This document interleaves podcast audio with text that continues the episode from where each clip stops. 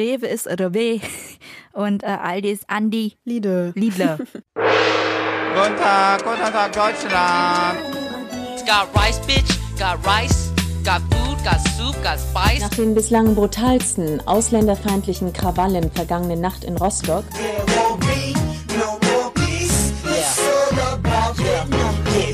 Hallo. Hallo.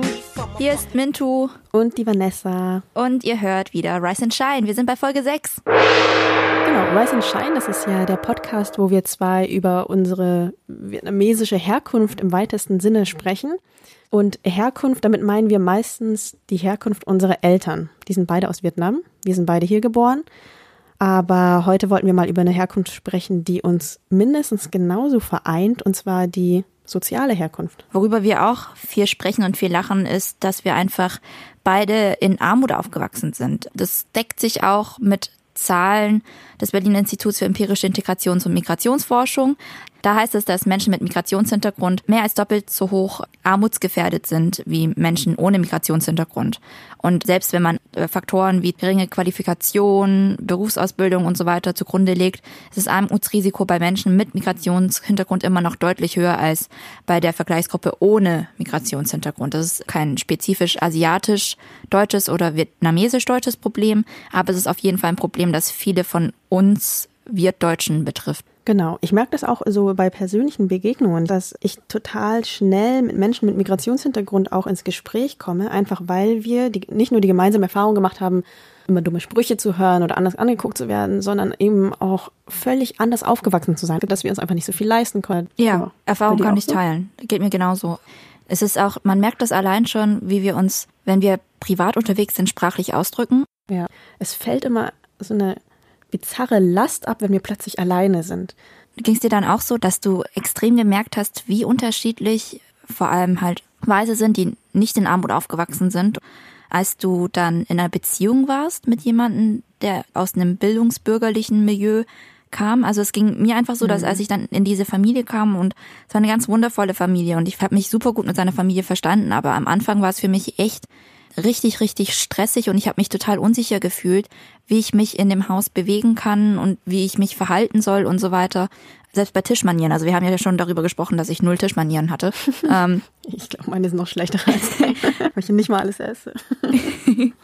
ja, und ich glaube, da ist es mir am extremsten aufgefallen, wie unsicher ich mir war. Ich habe lange gebraucht, bis ich mich bei den Eltern von meinem Ex-Freund richtig, richtig wohlgefühlt habe. Ja, bei uns war es ganz ähnlich und ich habe mich so bemüht, nicht so anders zu sein. Man muss dazu sagen, die waren jetzt auch nicht mega reich, aber halt so schon eher eine bürgerliche Familie mit Einfamilienhaus und ja, so ein ganz bestimmtes Leben lebt. Aber es ist nicht nur da, sondern habe es auch gemerkt bei so den ersten so halbwegs beruflichen Veranstaltungen, dass ich mich super komisch und awkward gefühlt habe oder als ich mich für ein Stipendium beworben hatte und da waren einfach nur diese ganzen privilegierten Kinder, die sich eben auch total gewählt ausgedrückt haben, die auch zu Hause mit vielen Büchern aufgewachsen sind. Wir hatten einfach keine Bücher zu Hause. Also ich war dann halt in der Bücherei, um Bücher zu lesen und hatten natürlich auch Zeitungsabos und so, waren total informiert, ordentlich gekleidet, standen gut da, waren selbstbewusst in dem, was sie gemacht haben. Wo ich das auch extrem gemerkt habe, war, als ich mein erstes Praktikum in einem, wie soll ich sagen, es war eine sehr professionelle Umgebung. Das war das Praktikum, das ich bei einer Stiftung gemacht habe, wo viele Leute mit Anzug rumgelaufen sind und so weiter. Also ich habe davor nur Praktika bei so Lokalradio und Lokal Zeitung gemacht, weißt du, in Schwaben, in Schwäbisch und gut ist.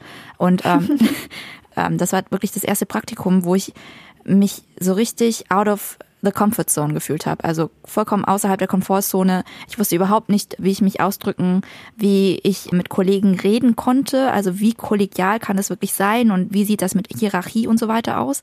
Das liegt natürlich nicht jetzt nur am Arbeiterhintergrund, aber da habe ich einfach wirklich gemerkt, dass mir das fehlt und ich mir das einfach selber aneignen muss. Ja, voll. Oder wenn man noch weiter zurückgeht, Kindergeburtstage.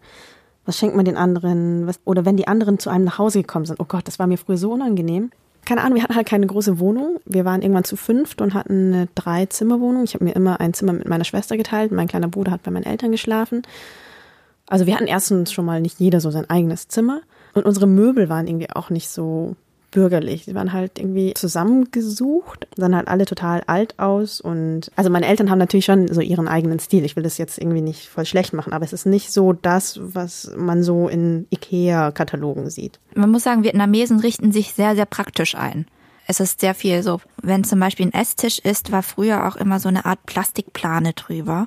Stimmt. damit es keine Flecken gibt. Es ist halt praktisch und macht schon Sinn, aber es sieht halt nicht schick aus. Und auch der Kunstgeschmack ist eher das halt, was es sind viele billige eingerahmte Bilder und hässliche vietnamesische. Plastikblumen. Hattet ihr auch Plastikblumen? Wir haben immer noch Plastikblumen. Oder diese, kennst du diese Uhren, die so leuchten, weil so ein Wasserfallbild im Hintergrund Ja, ist? ja, wir haben noch immer noch so eine. Und äh, die geht auch immer um zwölf an und spielt dann so eine komische, hässliche Karaoke-Musik. Ja. Oder ganz viele Wirts, die ich kenne, die haben so einen Wohnzimmerschrank. Also so einen großen Schrank. Ja, ja, ja, eine so eine, so eine ein Wandschrank. drin ist. Genau. Das, und mit Vitrine, wo auch so Nippes drin steht, so kleine Muscheln oder so. Oder lustige Holzbuddhas aus Vietnam, Teesets aus Vietnam. Ja. Und, Und der Ahnenaltar. so. Der Ahnenaltar, Ja, ganz der wichtig. Ahnenaltar ist natürlich wichtig, aber der ist auch nicht peinlich, sondern es war irgendwie einfach sehr viel auch Plastik. Und Plastik ist in so bürgerlichen Kreisen einfach nicht cool. Also ich habe das als Kind alles so nicht verstanden. Ich habe mich einfach nur dafür geschämt. Das tut mir im Nachhinein ist total leid irgendwie auch. Ich hatte, wenn wir noch früher in die Kindheit zurückgehen, wollte ich wie alle anderen Kinder auch so eine kleine Küche haben. So, so eine kleine Plastikküche, wo man auch kleine Fake-Dinge kochen kann und hatte das mir sehr, sehr gewünscht und meine Eltern konnten sich das aber nicht leisten und irgendwann haben sie eine Papierküche, also eine Pappküche aufgetrieben. Oh, so süß. Und ja, aber ich wollte das nicht. Ich habe dann boykottiert, damit zu spielen und ähm, fand das irgendwie voll doof. Und heute bricht es mir das Herz, sowas, also dass ich früher so war als Kind. Ich habe es einfach nicht verstanden. Und weißt du, ich war letztes Wochenende ja auf der Fusion Mhm. Und habe dort einen Flüchtling getroffen. Das sage ich jetzt deswegen dazu, weil er irgendwie noch nicht so lange da war und gemeint hat, hey, jetzt fängt er so sein Leben an und er würde gerne heiraten und Kinder kriegen. Ja, würde, meinte er. Und ich so, ja, wie würde, das kannst du doch jetzt machen. Und er, nein, er möchte erstmal ein bisschen arbeiten, sonst kann er seinen Kindern ja kein Spielzeug kaufen. Und das ist richtig schlimm, weil Kinder das einfach nicht verstehen. Kinder sehen nicht, dass die Eltern eine harte Zeit haben und es einfach nicht können. Und das wiederum so als Elternteil stelle ich mir das wirklich hart vor, wenn du deinen Kindern so Wünsche einfach nicht erfüllen kannst, wenn du immer voll nachdenken musst und irgendwie über die Runden kommen willst. Ja. Und da ist man auch noch so undankbar. Also das ist so, ja, es tut mir wirklich leid. Ich versuche heute manchmal noch nachträglich Dankbarkeit zu zeigen. Ja, es war ja auch so, ich meine, mir selber war das ja nie wichtig, aber unsere Eltern konnten sich natürlich nicht wirklich Markenklamotten leisten. Also das war ja dann vor allem während der Zeit im Gymnasium, wenn man irgendwie cool sein will und irgendwie dazugehören will, will man schon irgendwie so coole Klamotten anziehen, das war halt einfach nicht möglich. Also unsere Eltern haben schon sehr darauf geachtet, dass wir ordentlich angezogen sind. Das ist auch so so Dangwan, also so put together zu sein, aber das sind immer Sachen gewesen, die wir halt irgendwo aus irgendeinem Schlussverkauf hatten. Aber ähm, es ging halt nie wirklich richtig teure, die richtig coolen Markenklamotten zu kaufen. Und Mhm. Klar, es war schon irgendwie immer sauber und so. Meine Mutter hat auch früher alles gebügelt. Ich bin nicht so, ich habe kein Bügeleisen. Aber ähm, also das, genau, das war ihr wichtig, dass wir nach außen hin immer den Eindruck machen, nicht voll arm zu sein. Aber in der Schule merkt man sowas trotzdem, weil es ja auch immer im Gespräch ist. ja. Aber dafür waren wir einfach früher so richtig pleite. Wir haben nicht mal unsere Wohnung geheizt. Kurz vorm Schlafen gehen, unsere Decken über die Heizung geworfen, damit die warm waren und wir eingeschlafen sind. Ja, ihr wart, glaube Also ich, ein bisschen so extremer als wir das. Also mehr, so, so war das bei uns nie. Aber was bei uns war, egal wie viel wir gespart haben und egal, äh, außer es ist wirklich mal kein Geld aus dem Geldautomaten gekommen, was auch mal vorkam. Meine Eltern haben darauf geachtet, dass wir nicht am Essen sparen. Was jetzt nicht heißt, dass wir irgendwie essen gegangen sind, sind wir nie. Sie haben einfach darauf geachtet, dass wir gesundes, gutes Essen bekommen und dass sie sich auch Fleisch leisten konnten und sowas. Also Voll. Also bis heute. Meine Eltern, wenn sie ein bisschen Geld haben, dann geben sie es für Essen aus. Nicht für Essen gehen, aber die haben dann halt mal Garnelen gekauft oder so. ja, Und dann genau. zu Hause gekocht. Das Geiste war, als wir noch unseren Imbiss hatten, dann hatten wir die Metrokarte. Und dann konnten, wir, dann konnten wir in die Metro, auch eine Metrokarte. dann konnten wir in die Metro und so richtig geile Meeresfrüchte kaufen. Vor allem dann Ja. an so Anlässen wie ähm, Neujahr. ja. Das war dann so Richtig, richtig geil. Ja, voll aufregend, mit den Eltern so durch so einen Großhandel zu laufen. Oh, großartig. Nur, ja. Ähm, ging es bei dir auch so, dass bei meinen deutschen Freunden war es oft das Modell, dass halt der Vater gearbeitet hat und das hat dann für die ganze Familie gereicht. Die Mutter war dann zu Hause und hat sich um die Kinder gekümmert und hat sie hingefahren zu verschiedenen Vereinen oder sowas. Bei mir haben halt beide Elternteile immer gearbeitet. Also sie haben sich praktisch immer die Klinke in die Hand gedrückt. Es war immer nur ein Elternteil da. Dann waren sie halt vom Arbeiten auch so müde, dass sie halt nicht unbedingt die Zeit hatten, uns irgendwie zum Fußball zu fahren oder mich irgendwie zur Schule zu meinen Sachen zu fahren. Und als wir dann den Imbiss hatten, waren tatsächlich immer meine Eltern weg. Also dann waren mein Bruder und ich einfach viel alleine zu Hause und mussten viel so alleine schaffen, Essen machen, gucken, dass mein Bruder irgendwie ins Bad geht, rechtzeitig schlafen gehen und so weiter. Meine Mama hatte auch drei Jobs zeitweise. Also ist schon ähm, mitten in der Nacht, so noch um zwei, drei Uhr morgens oder so aufgestanden und hat dann bei einer Bäckerei geholfen. Oder also nicht Bäckerei, sondern das war so eine Frau, die dann immer am Wochenmarkt dann Sachen verkauft hat. Das war dann bis morgens und dann ist sie in die Fabrik gegangen, um Gurken auszusortieren. Und dann nach diesem Job ist noch Kellnern gegangen. Das waren Wochenenden so, so echt drei Jobs an einem Tag, Ja. ähm, um auch einfach nur irgendwie über die Runden zu kommen. Das war auch noch eine Zeit, wo mein Vater krank war, deswegen konnte er da gerade nicht viel arbeiten. Oh Gott. Ja, da hat einen Bandscheibenvorfall gehabt. Ja, bei meinen Eltern war es schon so, dass sie immer ein Team waren. Also meine Eltern sind beide Gott sei Dank nie für längere Zeit ausgefallen. Ja, Vanessa, lass uns doch jetzt mal kurz eine Frage an Asiaten beantworten. Beziehungsweise wir hatten ja noch ähm, einen Nachklapp zu unserer letzten Frage an Asiaten, stimmt's? Ja, die letzte Frage an Asiaten war, warum machen wir auf Fotos so oft das Victory-Zeichen? Wir wussten es nicht, wir haben so ein bisschen rumspekuliert. Und unser Hörer David, der hat sogar ein ganzes Buch darüber geschrieben, beziehungsweise ein Kapitel daraus, und das hat er uns freundlicherweise geschickt. Und die Antwort hat mich total verblüfft. Moment, ich muss noch schnell diese Seite aufschlagen. Seite 220, das ist ein dickes Buch. Und zwar, es gibt keine ganz eindeutige Antwort darauf. Also das war gar nicht so doof von uns, dass wir nur spekuliert haben. Aber es gibt die, wie ich finde, beste Antwort darauf ist, als die Amis in Vietnam gewesen sind, haben sie die kleinen Kinder mit Hi begrüßt und dabei das Victory-Zeichen gemacht. Und Hi heißt auf Vietnamesisch. Zwei. Wie viele Finger sind's? Zwei. Oh mein Gott. Mind blown. Genau, das meinte ein äh, amerikanischer Professor, den er hier zitiert in diesem Buch von der Universität Washington, weil tatsächlich viele von den vietnamesischen Studierenden, die dieser Professor gefragt hatte, gesagt haben, das bedeutet zwei. Oh mein Gott. Krass. ähm, Aber du hattest noch eine andere Antwort. Ich hatte noch eine andere Theorie. Wie gesagt, es scheint nicht die eine Antwort auf diese Frage zu geben. Meine Cousinen haben mir einen Artikel von ID Weiss weitergeleitet. Und einer dieser Theorien fand ich super interessant, weil dieses V, wenn du das neben dem Gesicht machst, dass es das Gesicht schmaler wirken lässt. Dass du Okay. dann süßer Also ein herzförmiges Gesicht. dass du dann genau, dass dein Gesicht irgendwie schmaler aussieht. Das ist wie Contouring nur in billig. Aber wir wollen ja nicht schummeln. Wir haben auch noch eine, natürlich eine neue Frage. Das war jetzt nur nachgeholt, weil wir es letztes Mal einfach nicht besser wussten. Genau, wir haben eine Frage von Yinka. Hey Rise and Shine, was sind neben allgemeinen Standards wie, wo kommst du her, woher kannst du so gut Deutsch, so typische Fragen an euch? Bei mir zum Beispiel kann ich mal deine Haare anfassen. Okay. Natürlich kommen so ganz viele so rassistische Fragen, aber eine Frage kommt tatsächlich immer so von allen möglichen Menschen. Reisetipps. Ja, alle wollen nach Vietnam reisen mit dem Rucksack. Dai Ballone. Finde ich cool, dass ihr nach Vietnam wollt, aber dann werden wir immer so als Reiseführer missbraucht. Es ist ja nicht nur so, dass sie das gefragt haben, nachdem wir selber eine Reise gemacht haben, sondern äh, mich haben Leute schon gefragt, als ich noch gar nie richtig in Vietnam war. Also nachdem ich dann ein halbes Jahr dort war, konnte ich solche Fragen schon beantworten. Dann wusste ich gute Restaurants und Reiserouten und alle diese Dinge, aber davor kein Plan. Ich kannte dieses Land nicht. Meine Verwandten waren da. Wir haben sie sehr selten besucht und wenn wir sie besucht haben, dann wurden wir am Flughafen abgeholt und waren halt bei diesen Verwandten. Aber ich habe ja jetzt kein tiefergehendes Wissen über die ganzen Sehenswürdigkeiten. Man muss auch sagen, das, was sie machen wollen, ist auch was komplett anderes als das, was wir machen wollen, wenn wir in Vietnam sind. Also Essen. ich habe oft nicht so wirklich viel Lust, in so Backpacker-Hostels rumzuhängen und Partys zu machen. Also ich will dann wirklich mit meinen Tanten und Onkeln Zeit verbringen und vielleicht mache ich mit denen dann irgendwie mal eine Tour nach Dalat oder so. Aber ich mache jetzt nicht das einen Monat mit einem Rucksack durch die Gegend reisen. Das habe ich zweieinhalb Wochen lang gemacht mit meinem Ex-Freund damals, aber da auch nur sehr kurz und ich könnte dir auch nicht mehr Reisetipps geben, als in guten Reiseführern stehen würde oder Lonely Planet oder sowas. Voll, ich mache das dann einfach. Wenn mich Leute fragen, dann gucke ich einfach Lonely Planet.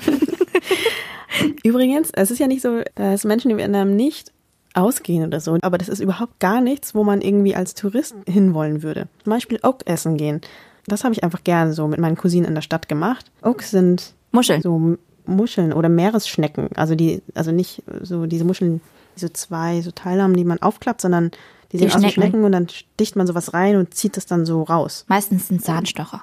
Genau, meistens ein Zahnstocher und dann kann man das noch in Fischsoße oder so eintunken. Mm, Oder wa was ich auch mit meinen Cousinen mache, die alle jünger sind als ich, die gehen halt einfach gerne in Einkaufszentren. Mein Gott, dann hänge ich halt mit denen in Einkaufszentren rum. Also es geht mir halt wirklich nicht darum, so Touri-Sachen zu machen und irgendwie Sachen anzugucken und mit dem Motorrad durch das. Also ich wüsste auch nicht, wo man ein Motorrad kaufen soll in Vietnam gebraucht. Das ist keine Ahnung. Ja, genau. Frage an Asiaten, hoffentlich damit beantwortet. Wir werden immer gefragt, welche tollen Reisetipps es gibt. Keine Ahnung. In der Folge hatten wir uns ja vorhin damit beschäftigt, wie es ist, in Armut aufzuwachsen. Und was ich noch ganz interessant finde, wir sind es ja heute nicht mehr. Also wir haben studiert, sind da irgendwie rausgekommen. Ich weiß nicht, war das für dich so völlig konfliktfrei, also oder selbstverständlich? Ich, also für mich ging das irgendwie schon mit viel so Schmerz einher, weil wenn man nämlich diesen Aufstieg, den man unbedingt will oder den die Eltern für einen wollen, tatsächlich auch irgendwie schafft, dann entfremdet man sich ja. Also, dass man einfach sein Milieu auswechselt. Ich gehe essen, ich koche mir nicht alles zu Hause. Ich kaufe mir auch manchmal Klamotten.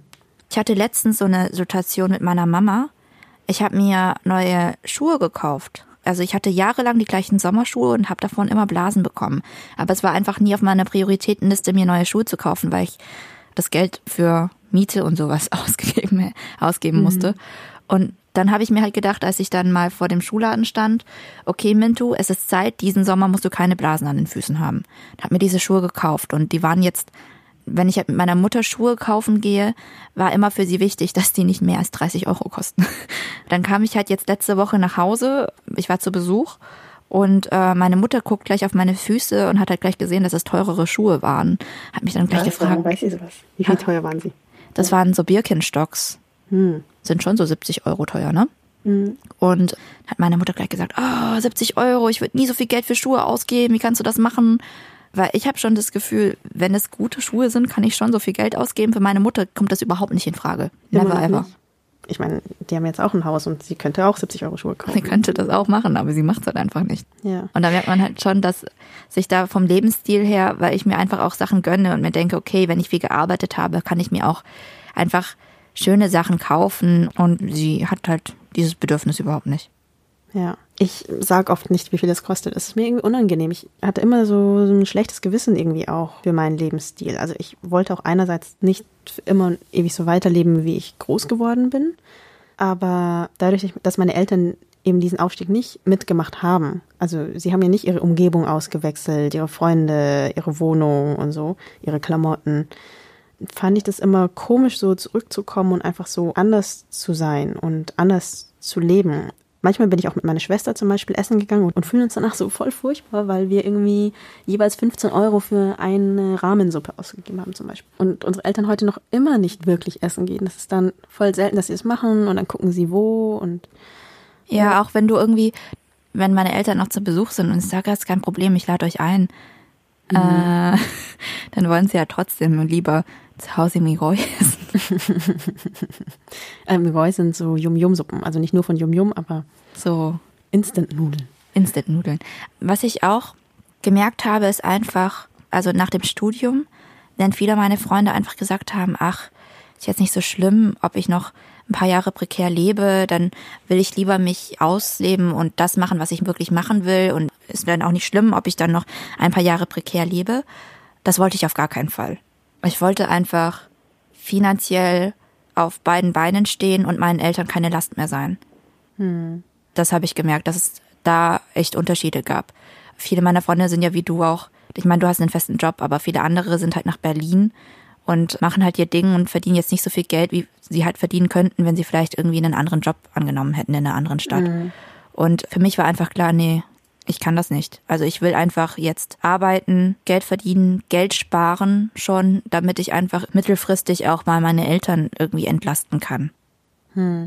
Ich muss sagen, die Angst kannte ich von früher, weil ich glaube, ich hätte mich nicht getraut, irgendwie sowas wie Kunstgeschichte oder so zu studieren. Sowas so völlig frei, wo man nicht genau weiß, ob man jemals einen Job bekommt. Das fand ich immer sehr, sehr schwierig. Also nie erst in Erwägung gezogen, weil ich mir dachte, nein, also meine Eltern haben sich abgearbeitet dafür, dass ich überhaupt diese Ausbildung machen kann und studieren kann. Dann kann ich nicht irgendwie sowas bringen, wo ich dann irgendwie noch, ja, 30 Jahre sie irgendwie nach Geld frage und sie in ihrem Imbiss Nudeln schütteln und mir was davon abgeben. Aber ich muss sagen, trotzdem mh, denke ich jetzt nicht mehr so. Das war, glaube ich, so zum Ende der Schulzeit, auch noch im Studium relativ stark der Gedanke. Mittlerweile denke ich, hey, wir sind irgendwie mit so wenig Geld klargekommen, die ganze Familie, und aus uns ist trotzdem irgendwie was geworden, dass ich irgendwie so ein Vertrauen darin habe, dass wenn ich wieder im Dreck landen würde, könnte ich wieder aufstehen. Und das ist gut, dieses Gefühl. Also ich habe, ich weiß, ich könnte aus allem irgendwas machen. Ich bin mir auch für die wenigsten Dinge zu schade, muss ich sagen. auch körperlich Arbeit finde ich jetzt nicht so schlimm. Ich habe halt nicht so unendlich viel Kraft. Aber ich glaube, ich könnte immer irgendwas machen. Und ich glaube, es würde immer irgendwie weitergehen. Ja, auf jeden Fall. Ich meine, ich habe ja immer gekellnert. Ich habe mich zwar sehr gefreut damals, als ich die Kellnerstürze wirklich an den Nagel hängen konnte und sagen konnte, okay, bye bitches, ich muss das nie wieder machen wahrscheinlich. Aber ich wäre mir auch nicht zu schade, das nochmal zu machen. Auf gar keinen Fall. Ja. Was auch so bei mir auch schwierig ist, ich weiß, dass das bei dir genauso ist oder noch schlimmer, dass wir einfach nie das Gefühl haben, dass wir gut genug sind oder gut genug gearbeitet haben oder hart genug gearbeitet haben. Also wir haben halt immer das Gefühl, dass wir uns irgendwie hochgeschummelt haben, ne? Voll. Also, oder gleich aufzufliegen. Weil eigentlich gehören wir ja überhaupt gar nicht in dieses Milieu. Wir kamen irgendwie durch Glück und Zufälle und auch harte Arbeit rein. Und man Ähm. muss auch zu sagen, durch viel Hilfe von anderen Menschen, nicht unbedingt nur mit Migration, auch mit Migrationshintergrund, die dann den Aufstieg schon geschafft haben, aber auch viele Deutsche. Voll. Das war bei uns schon so, dass wir zum Beispiel voll nette Nachbarn hatten, denen es irgendwie wichtig war, dass wir ankommen. Also im Grunde waren es total herzensgute Menschen. Wir haben sie auch Oma und Opa genannt, die uns auch sowas wie Tischmanieren und so Dinge beigebracht haben. So, und uns halt so schrittweise so eingeführt, so in die ganzen feinen Codes dieser Gesellschaft und uns manchmal auch Dinge einfach geschenkt haben. Wir haben zum Beispiel auch ein Sofa bekommen. Ja, Was ja eine solche Personen gibt es wirklich äh, bei jeder vietnamesischen Familie. Das hatten wir auch. Bei uns waren es damals die Vermieter und eine Nachbarsfamilie, die einen ehemaligen Hof hatte und uns immer mit Eiern versorgt hat. Und wir haben immer mit den Kindern gespielt, die deutlich älter waren als genau. Also so Aber auf jeden Fall, genau, es gab schon Faktoren, die irgendwie dazu geführt haben, dass wir irgendwie jetzt da sind. Aber ähm, es ist eine total absurde Angst. Ich weiß selber, dass es eine absurde Angst ist. Ne? Also ich habe mich nicht dahin geschummelt. Aber Erwischt, dann, du gehörst doch nicht zum Bildungsbürgertum. Jetzt geh wieder da in deine Arbeiterecke. Ja, gewissermaßen stimmt es ja. Also keine Ahnung, wie gesagt, ich bin in einem Haushalt ohne Bücher und Zeitung groß geworden und bin aber jetzt in dieser Medienbranche, wo alle mit Büchern und Zeitung groß geworden sind. Und da ist schon irgendwie immer so die große Angst, irgendwas nicht zu wissen und eigentlich zu doof zu sein eigentlich für diesen Ich Job. meine, diese ganzen Sachen, wenn ich zum Beispiel auch so schlaue Studenten hatte, dann schon irgendwie Sartre und äh, Beauvoir gelesen haben, weil ihre Eltern irgendwie früher Hippies oder Feministinnen waren und sowas. Oder weil sie wenigstens in einer großen Stadt gelebt haben, wo es sowas wie Lesekreise oder so Ja. gab. Oh mein Gott. Und ich habe das halt mir alles erst im Studium angeeignet und ich habe Ja. immer noch nicht das Gefühl, dass ich wirklich viel weiß und wirklich gebildet bin. Ich bin in meinen, in meinen Augen bin ich immer noch das nerdige Kind, das Animes guckt und Mangas liest. Aber RTL 2 war viel unterhaltsamer und MTV war auch außerdem der beste Sender. Oh mein Gott, MTV. Wenn mich Leute immer fragen, woher ich so gut Englisch kann. Es kommt halt einfach davon, dass ich einfach Nachmittage damit verbracht habe, als meine Eltern im Imbiss waren, damit diese ganzen schrecklichen Shows auf MTV zu gucken. Date Ja. My Mom, Room Raiders. Ich habe irgendwann mal auf ähm, Insta oder Twitter gelesen, so, ähm, weil jemand wissen wollte, woher viele POC äh, so sassy sind und immer so einen Spruch auf den Lippen haben und so. Und ich glaube, es liegt einfach wirklich daran, dass wir einfach nicht das pädagogisch sinnvolle Zeug so konsumiert haben als Kinder. Also nicht Ich war ja, guten ich war ja letzte Woche beim Filme und. Beyoncé-Konzert. Und Beyoncé hat mir beigebracht, eine Diva zu sein. Oh mein Gott. Ja. Ah, Aber ey, wenn man sowas umdeuten kann, dass es jetzt plötzlich cool ist, äh, die Codes nicht gut zu beherrschen. Genau, Ja. Hochstapler-Syndrom, da waren wir. Mhm. Aber nochmal so ein, aber da kommt man auch irgendwie übrigens nicht raus. Also, ich meine, ich gebe mir voll viel Mühe. Ich habe keine Ahnung, ähm, wie das weggeht. Ich weiß nur, dass es doof ist. Und versuche mir dann immer wieder zu sagen, hey, du hast einfach eine andere Perspektive, du hattest einfach einen Startnachteil in deinem Leben. Und natürlich kannst du nicht auf dem gleichen Stand sein wie die anderen, aber es ist auch einfach okay. Also ich habe einfach einen anderen Stand, ich habe andere Erfahrungen gemacht und die sind auch was wert.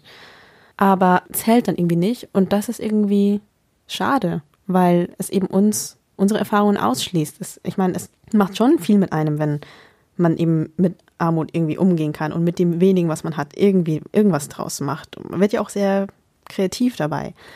Ja, aber es ist halt auch so, es fehlt oft so das Verständnis. Also wenn Leute mich gefragt haben, Mintu, warum warst du eigentlich nicht nach dem Abitur im Ausland gleich, habe ich halt gesagt, ja, weil ich das Geld nicht hatte. Und ich so, ja, ich habe doch auch gearbeitet. Ja, ich, natürlich, ich habe auch gearbeitet, seit ich 16 bin, aber das Geld ging einfach für andere Sachen weg. Also ich habe damit Musikstunden finanziert und ähm, keine Ahnung, Fahrten nach München, um mir die Uni anzuschauen. Also grundlegendere Sachen. Ich konnte, also es war nicht so, dass ich das Geld dann einfach so ansparen konnte, dass ich davon ins Ausland hätte fahren können. Ja. Worüber ich noch, glaube ich, noch mit dir sprechen wollte, war, wie gehen wir jetzt damit um? Vor allem, wie nehmen wir eigentlich unsere Eltern darin mit? Also ich habe ja vorhin schon gesagt, ich finde es manchmal unangenehm, denen zu sagen, wie viel etwas gekostet hat oder denen überhaupt zu erzählen, dass ich essen gegangen bin. Aber wenn wir uns sehen, dann versuche ich sie eigentlich jedes Mal dazu überreden, eben auch zusammen essen zu gehen. Oder ich nehme sie auch mal auf eine fancy Veranstaltung wie so eine Preisverleihung mit, wo alle schöne Kleider tragen, um sie einfach auch an diesem anderen Leben teilhaben zu lassen. Ich habe halt das Gefühl, wenn wir uns sehen, connecten wir viel halt über Essen. Also dann kocht meine Mutter was oder wir gehen zusammen in Köln in irgendein Pho-Restaurant und meine Eltern werden sagen, dass die Pho nicht so gut ist wie die, die sie daheim kochen. Also wir machen einfach die Sachen, die wir früher auch gemacht haben, wenn ich da war vom Studium. Was ich aber schon versuche, meine Eltern ein bisschen dazu zu bringen, ist, dass sie sich einfach mal auch ein bisschen mehr gönnen. Also, dass ich meiner Mutter einfach, wenn wir irgendwie in der Stadt unterwegs bin, ich ein schönes Teil sehe, dass ich ihr dann, sie dann einfach überrede, das auch für sich zu kaufen einfach. Ja, voll, das mache ich auch mittlerweile. Genau. Oder so kleine, es sind halt einfach so kleine Dinge. Ich, ich meine, wir können unsere Eltern jetzt nicht zwingen, irgendwie was zu machen, womit sie sich unwohl fühlen, weil wir haben uns am, es hat Jahre gebraucht, bis wir uns in dem Milieu, wo wir uns jetzt bewegen, halbwegs natürlich bewegen können. Und ähm, ich will meine Eltern nicht irgendwie in, absichtlich in irgendwelche Fettnäpfchen stecken. Das ist ja Blödsinn. Ich mache dann halt einfach einfach Sachen mit denen, mit denen sie sich auch wohlfühlen. Und ich meine, wir sind ja so aufgewachsen, deswegen ist das Oh, ja. Also ich gehe mit meinen Eltern jetzt auch nicht ins Museum oder so. Es sei denn, sie meinen Wunsch irgendwie äußern. null. Aber eben, genau, sich manchmal einfach so ein bisschen zu gönnen und ich versuche meine Eltern manchmal dazu zu überreden, noch nicht mit Erfolg, aber manchmal hüllt steter Tropfen den Stein, ihre Arbeitszeiten so ein bisschen runterzufahren oder sich zum Beispiel einfach mal eine Putzkraft einzustellen, um sich einfach ein bisschen zu entlasten. Das andere ist, genau, also ich glaube, man kann die Eltern auch nicht unbedingt mitziehen und in sein neues Milieu, weil es einfach nicht wirklich ihres ist. Aber man, was man schon machen kann, ist einfach ihres mehr anerkennen. Dass ich das jetzt einfach voll feiere, wie sie leben oder ihre Eigenheiten. Also, dass Ja, ich mich nicht mehr ich liebe meine Mutter. sondern einfach ähm, mir denke, hey, ja, genau so sind wir groß geworden. Alles, Ja. was sie jetzt haben, auch der ganze Plastiknippes, das ist nicht peinlich, sondern das ist so ihr Leben. Das sind so die kleinen Dinge, die sie sich so zusammengesucht haben, um so ein Stückchen Heimat zu bauen und also das auch so abzuschütteln, diese ganzen Stigmata, die mit der Armut gekommen sind und die ich so voll angenommen habe, jetzt einfach so von mir zu stoßen und sagen, nee, das ist einfach auch voll okay so und ich will mich für gar nichts mehr davon schämen. Ich habe vieles auch einfach durch Humor verarbeitet. Wenn ich zum Beispiel mit meiner Mutter rede und sie mich anruft und total aufgeregt ist, dass sie ein tolles Schnäppchen bei Aldi gemacht hat. Das ist großartig. Das ist, das ist bessere Comedy gibt's eigentlich nicht. Oder die Mutter von einer befreundeten Familie, die liebt es, in TK Maxx zu gehen und sagt immer dicker Mack. das ist einfach so. Dicke Mack. Okay, komm, wir gehen zusammen mit dicker Mack. Also wenn es ihr Freude bereitet, okay, let's go. Ich finde sowieso so großartig, wie unsere Eltern die Supermärkte zum Beispiel aussprechen. So, Rewe ist Rewe und äh, Aldi ist Andi Liede. Lidler. Na gut, wir quatschen auch schon wieder eine ganze Weile. Aber wir haben uns vorgenommen, immer nur eine halbe Stunde zu reden und deswegen müssen wir jetzt einfach aufhören. ja. Vielen, vielen Dank, dass ihr uns wieder zugehört habt. Vielleicht sehen wir uns bald. Vielleicht bei einem Meet and Greet, das Vanessa und ich eventuell noch diesen Sommer hinkriegen. Wir halten euch auf jeden Fall auf dem Laufenden. Also, wenn ihr uns folgt auf unseren Social Media Kanälen, dann solltet ihr das mitbekommen. Versprochen. Genau, und wenn ihr Feedback habt, gerne an riseandshine.podcast at gmail.com. Und bis zur nächsten Folge, wieder immer Mitte des Monats, könnt ihr uns eben auf sozialen Medien folgen. Da posten wir auch immer wieder Quatsch. Und Rants. Der neueste Rant. Ah, Der gehört dazu. ja. Bis bald. Bis zum nächsten Mal. Tschüss.